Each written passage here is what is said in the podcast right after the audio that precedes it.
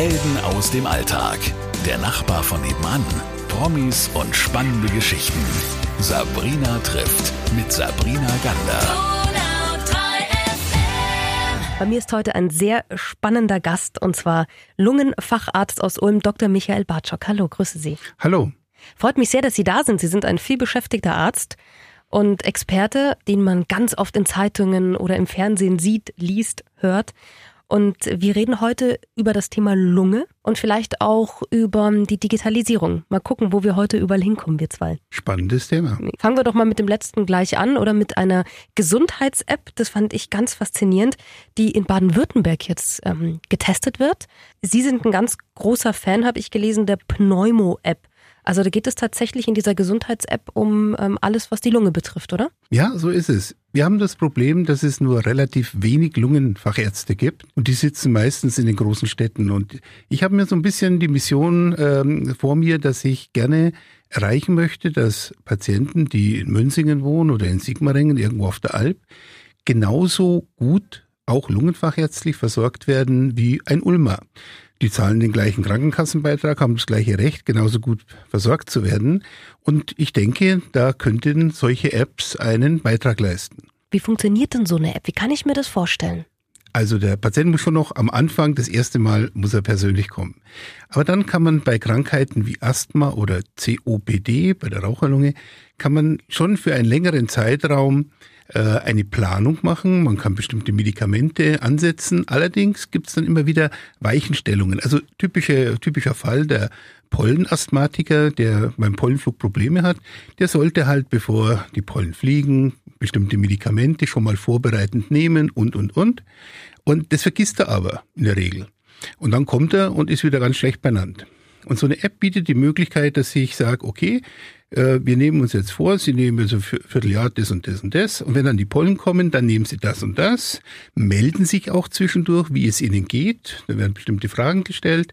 Und ich bekomme dann online einen Überblick, wie es dem Patienten geht, kann auch nochmal intervenieren, kann sagen, oh, denken Sie dran, dass Sie jetzt Ihr Medikament nehmen. Ähm, oder ich sehe, dass es ihm schlecht geht, dann kann ich sagen, kommen Sie morgen in die Sprechstunde. Also obwohl der Patient weg ist, kann ich ihn trotzdem so führen wie einen, der jede Woche jetzt in die Praxis käme. Und das ist natürlich eine tolle Sache, die würde ich gerne nutzen. Und jetzt soll Baden-Württemberg da eine richtige Vorreiterrolle haben, oder? Ja, wir haben in Baden-Württemberg eine besondere Situation. Wir haben hier eine Landesärztekammer, die für den Einsatz von digitalen Health-Anwendungen sozusagen kein Freibrief verteilt hat, sondern gesagt hat, okay, wir lassen das zu, ähm, ihr müsst darüber berichten, wir wollen das auswerten, aber ihr dürft spielen. Und das tue ich halt. Bei mir ist heute der Ulmer Lungenfacharzt Dr. Michael Bartschok und ich freue mich sehr, dass Sie da sind. Ähm, wir haben vorhin schon mal ganz kurz das Thema COPD jetzt angesprochen. Was ist das? Ich höre das immer wieder und ich habe aber das Gefühl, die meisten Leute haben gar keine Ahnung, was das genau ist. Mhm. Ja, das ist eine Abkürzung für chronisch obstruktive Pulmonary Disease, also Lungenerkrankung. Und da gibt's eigentlich kein richtiges deutsches Wort dafür. Man könnte es am ehesten noch bezeichnen als Raucherlunge. Also COPD muss nicht unbedingt nur durch Rauchen, es gibt auch Ausnahmen, aber ich sage jetzt einmal, 90 Prozent der Patienten mit COPD haben deswegen eine COPD, weil sie viele Jahre geraucht haben. Und ähm, die Folgen dieser Erkrankung bilden sich über viele Jahre und Jahrzehnte aus. Die Lungenbläschen sterben ab, die Bronchien verengen sich und ähm, wer zum Beispiel Braun, die äh, länger als 20 Jahre jeden Tag eine Schachtel rauchen, 20 Packeteers nennt man das in der Medizin, ähm, bekommen ähm, äh, dann mit einem, zu einem großen Teil eben eine COPD. Bei Männern, die männliche Lunge hält ein bisschen länger, da sind es dann 30 Jahre, aber wenn er mit 20 anfängt, der hat ein hohes Risiko eben dann als 40, 50, 60-Jähriger diese Erkrankung zu bekommen. Und was bedeutet das, wenn ich das habe? Hm, das bedeutet, dass äh, mein, meine Lebensqualität sukzessive abnimmt. Ich, man merkt es am Anfang nur, wenn man eine Treppe hochläuft oder einen Berg aufgeht. Wenn die Erkrankung dann weiter voranschreitet, merkt man halt bei immer kleineren Belastungen, dass man nicht mehr so leistungsfähig ist und am Schluss kann es so enden, dass man Sauerstoff braucht und äh, mehr oder weniger bettlägerig ist. Was sagen Sie denn zu Leuten, die heute immer noch eine Zigarette in der Hand haben? Also als Lungenfacharzt stelle ich mir das ja grausam vor in meinem direkten Umfeld, wenn ich das erlebe, ja, was soll ich da sagen? Ich meine, ich kann nicht jeden anquatschen und sagen, hör auf zu rauchen. Da, irgendwann kriege ich eine Ohrfeige. Das ähm, mache ich nicht, aber ich versuche schon, nicht nur als Arzt Patienten mit COPD zu behandeln, sondern ich gehe gerne in Schulen, äh, ich äh, kläre gerne auf, ich versuche meine eigenen Kinder, ich habe fünf Söhne, ähm, da, davon abzuhalten, das Rauchen anzufangen. Gelingt's Ihnen? Ähm, bis jetzt ja, aber nur indem ich sie locke und sage, okay, ähm, wenn sie bis zum Führerschein durchhalten, zahle ich den Führerschein, mhm. sonst kriegen sie nichts. Aber ich habe das Gefühl, es hat ja schon ein bisschen abgenommen, dieser Trend, nach einer Zigarette zu greifen. Also wenn mhm. ich mich so im Freundeskreis umschaue, weniger als noch vor zehn Jahren. Ja, hm, gibt unterschiedliche Zahlen dazu. Es war schon mal besser, mhm. aber ich erlebe gerade, wenn ich so Talkshows sehe und Filme sehe, ähm, es, es, gab mal eine Zeit lang keine Filmserie, äh, wo geraucht wird. Ja, ich gucke zum Beispiel gerne, wenn ich diktiere, äh, Sturm der Liebe an und äh, äh da, da gab es keine Zigaretten mehr. Ja, jetzt gibt es wieder und ähm, irgendwie hat man das Gefühl, es ist gerade wieder so am Kippen. Nun gibt's ja auch so einen, sage ich jetzt mal, Verharmlosungstrend durch die E-Zigarette. Mhm. die kann man ja doch rauchen. Die ist zugegebenermaßen auch nicht so schädlich wie normale Zigaretten, aber äh, unschädlich ist sie auch nicht. Und sie ist als Einstiegsdroge halt schlecht. Oder dann diese Wasserpfeifen und solche Sachen. Es, es, es wabert wieder so ein bisschen. Und deswegen, ja, wäre gut, wenn man das noch stringenter handhaben würde. Aber ist denn da nicht auch so ein bisschen die Politik gefragt, zu sagen, wir erhöhen da ein wenig die Tabaksteuer? Ja, die Politik lässt uns da voll im Stich. Ähm, ich äh, ich habe eher den Eindruck, dass man immer Angst hat, wenn man irgendwas gegen das Rauchen unternimmt, dann wird die, äh, werden die Steuereinnahmen weniger. Also so richtig Unterstützung haben wir von der Politik ehrlich gesagt nicht. Also da würden wir uns mehr erwarten. Ähm, aber ähm, die, was natürlich schon funktioniert, wir haben zum Beispiel jetzt hier in Ulm äh, eine kommunale Gesundheitskonferenz, da sitzen wir zusammen mit der Stadt, mit anderen Institutionen und haben jetzt zum Beispiel vor, auch das Thema Rauchen in Schulen und so anzugehen. Man muss schon auf diese Ebene gehen, also Grundschule und, und, und Gymnasien und so, weil da fängt der Raucher an zu rauchen und in dem Bereich muss man das Thema eben anpacken. Also ist es dann früher geworden, das Alter, in dem die Leute mit dem Rauchen beginnen ja. als früher? Ja. Wirklich? Was ist so der Schnitt? Also wann beginnen ja. die meisten? Also wir haben den Eindruck, dass so mit 12, 13 bei Mädchen, Mädchen fangen meistens früher an als Jungs, auch in den Studien.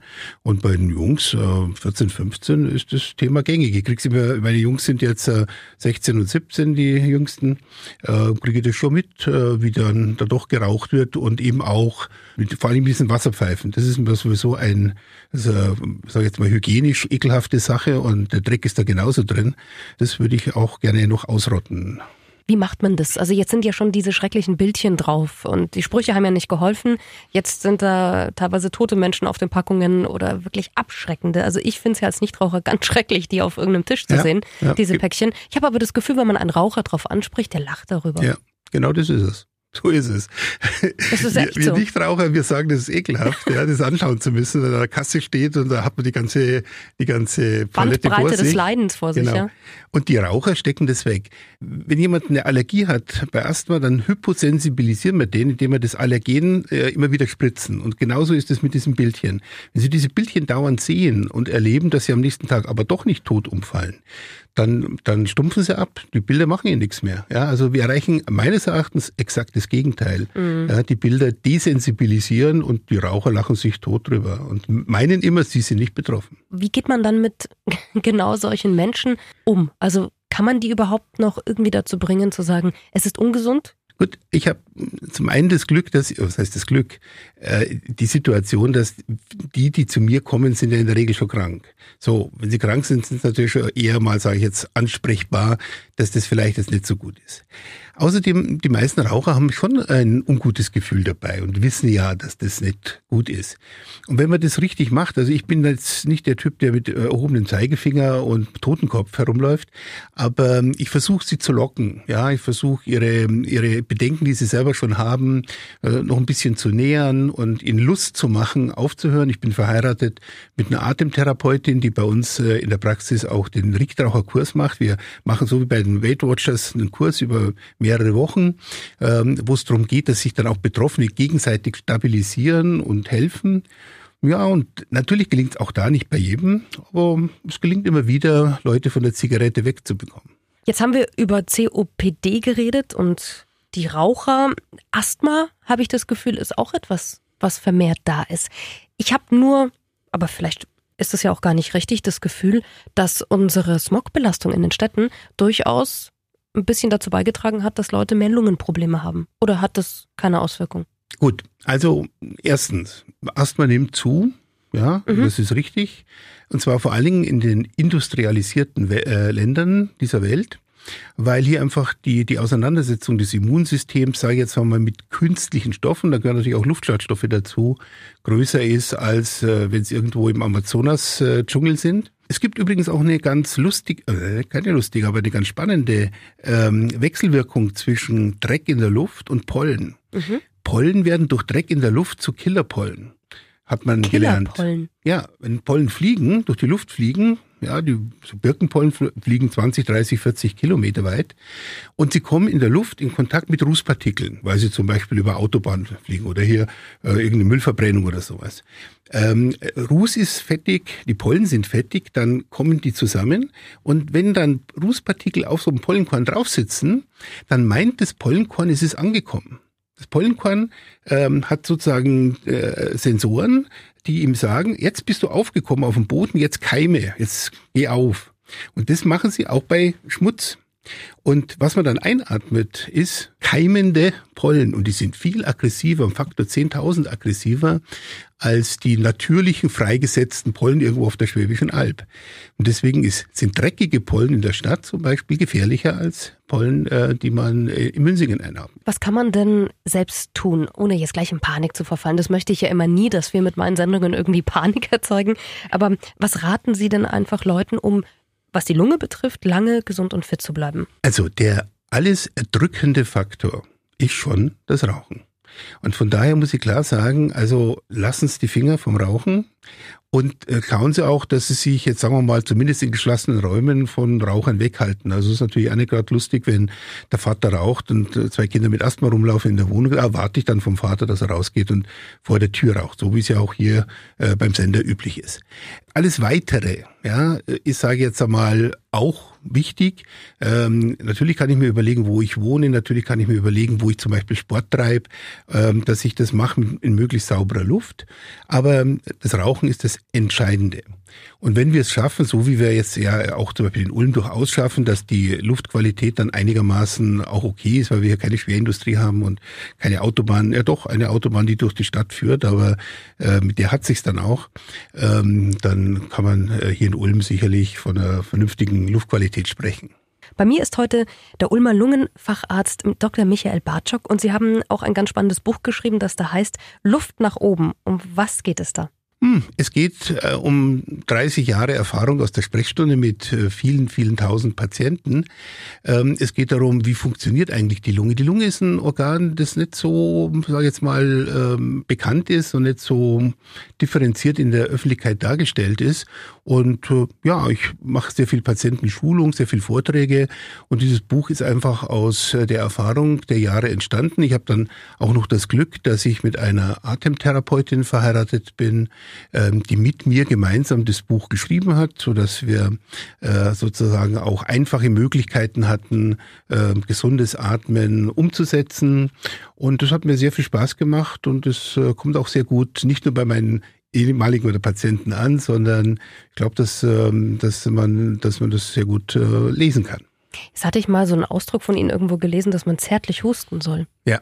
Was ist denn das? Ja, das ist ein, ein, ein Begriff, den habe ich geprägt, da bin ich ganz stolz drauf. Ja, wir haben beim Husten, ich habe natürlich viele, viele Patienten, die husten. Ja, die kommen und sagen, ich huste seit einem Jahr oder seit fünf Jahren oder immer wieder halt.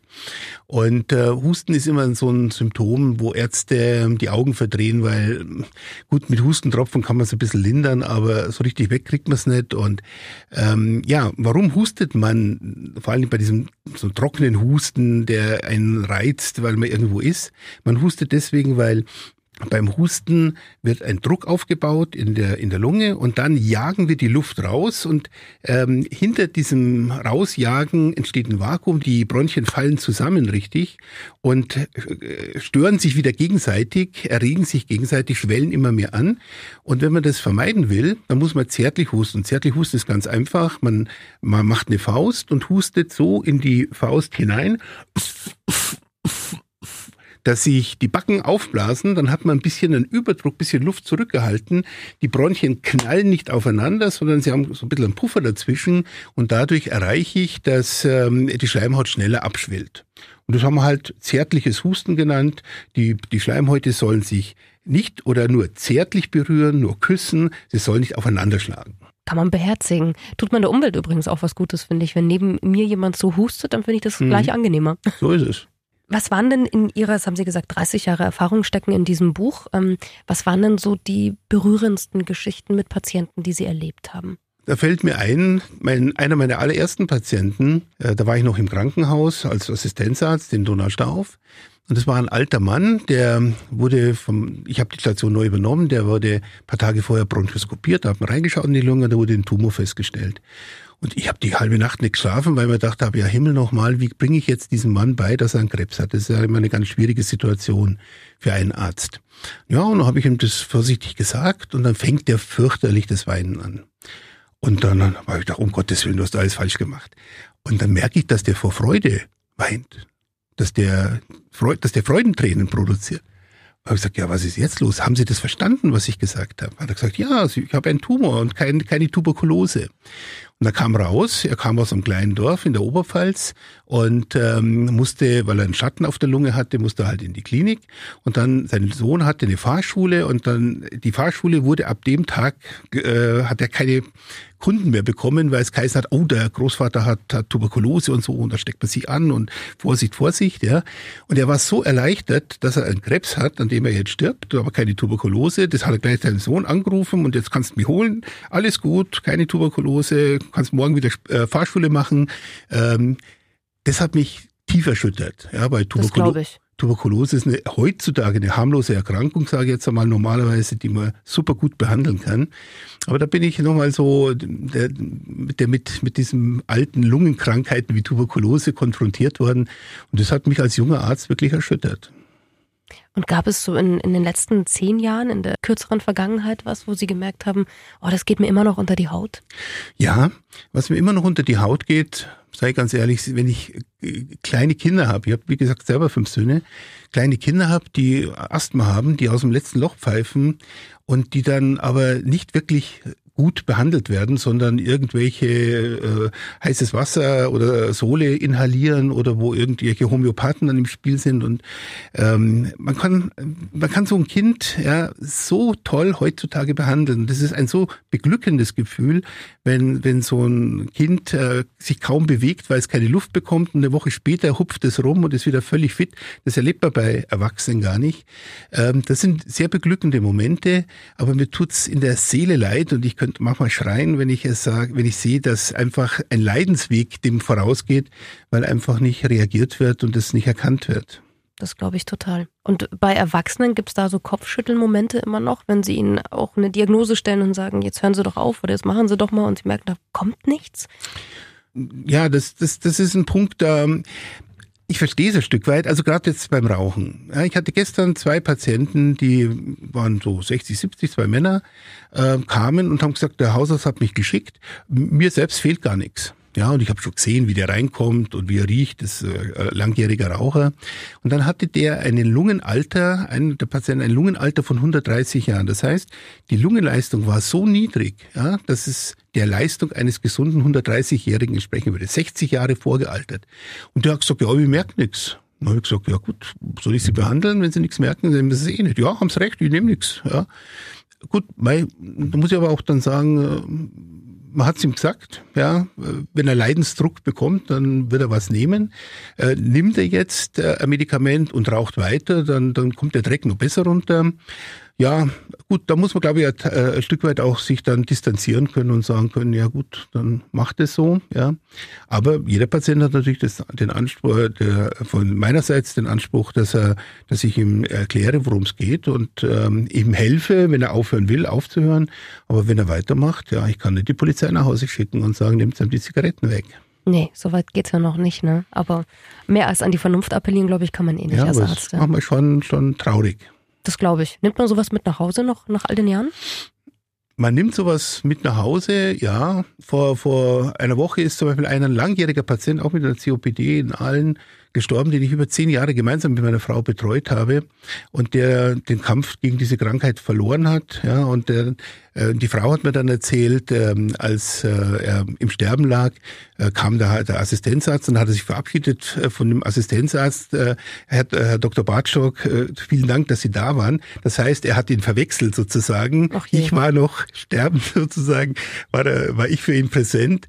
Da habe ich dann auch geweint. Das war für mich auch ein, ein Moment, der, der mich natürlich äh, nicht kalt lässt. Ja, das sehe ich in Ihren Augen auch gerade. Das verstehe ich total. Ähm, haben Sie trotzdem das Gefühl, dass das eine Erfüllung ist, Ihr Job? Ja. Eindeutig. Ja, das ist ein Traumjob.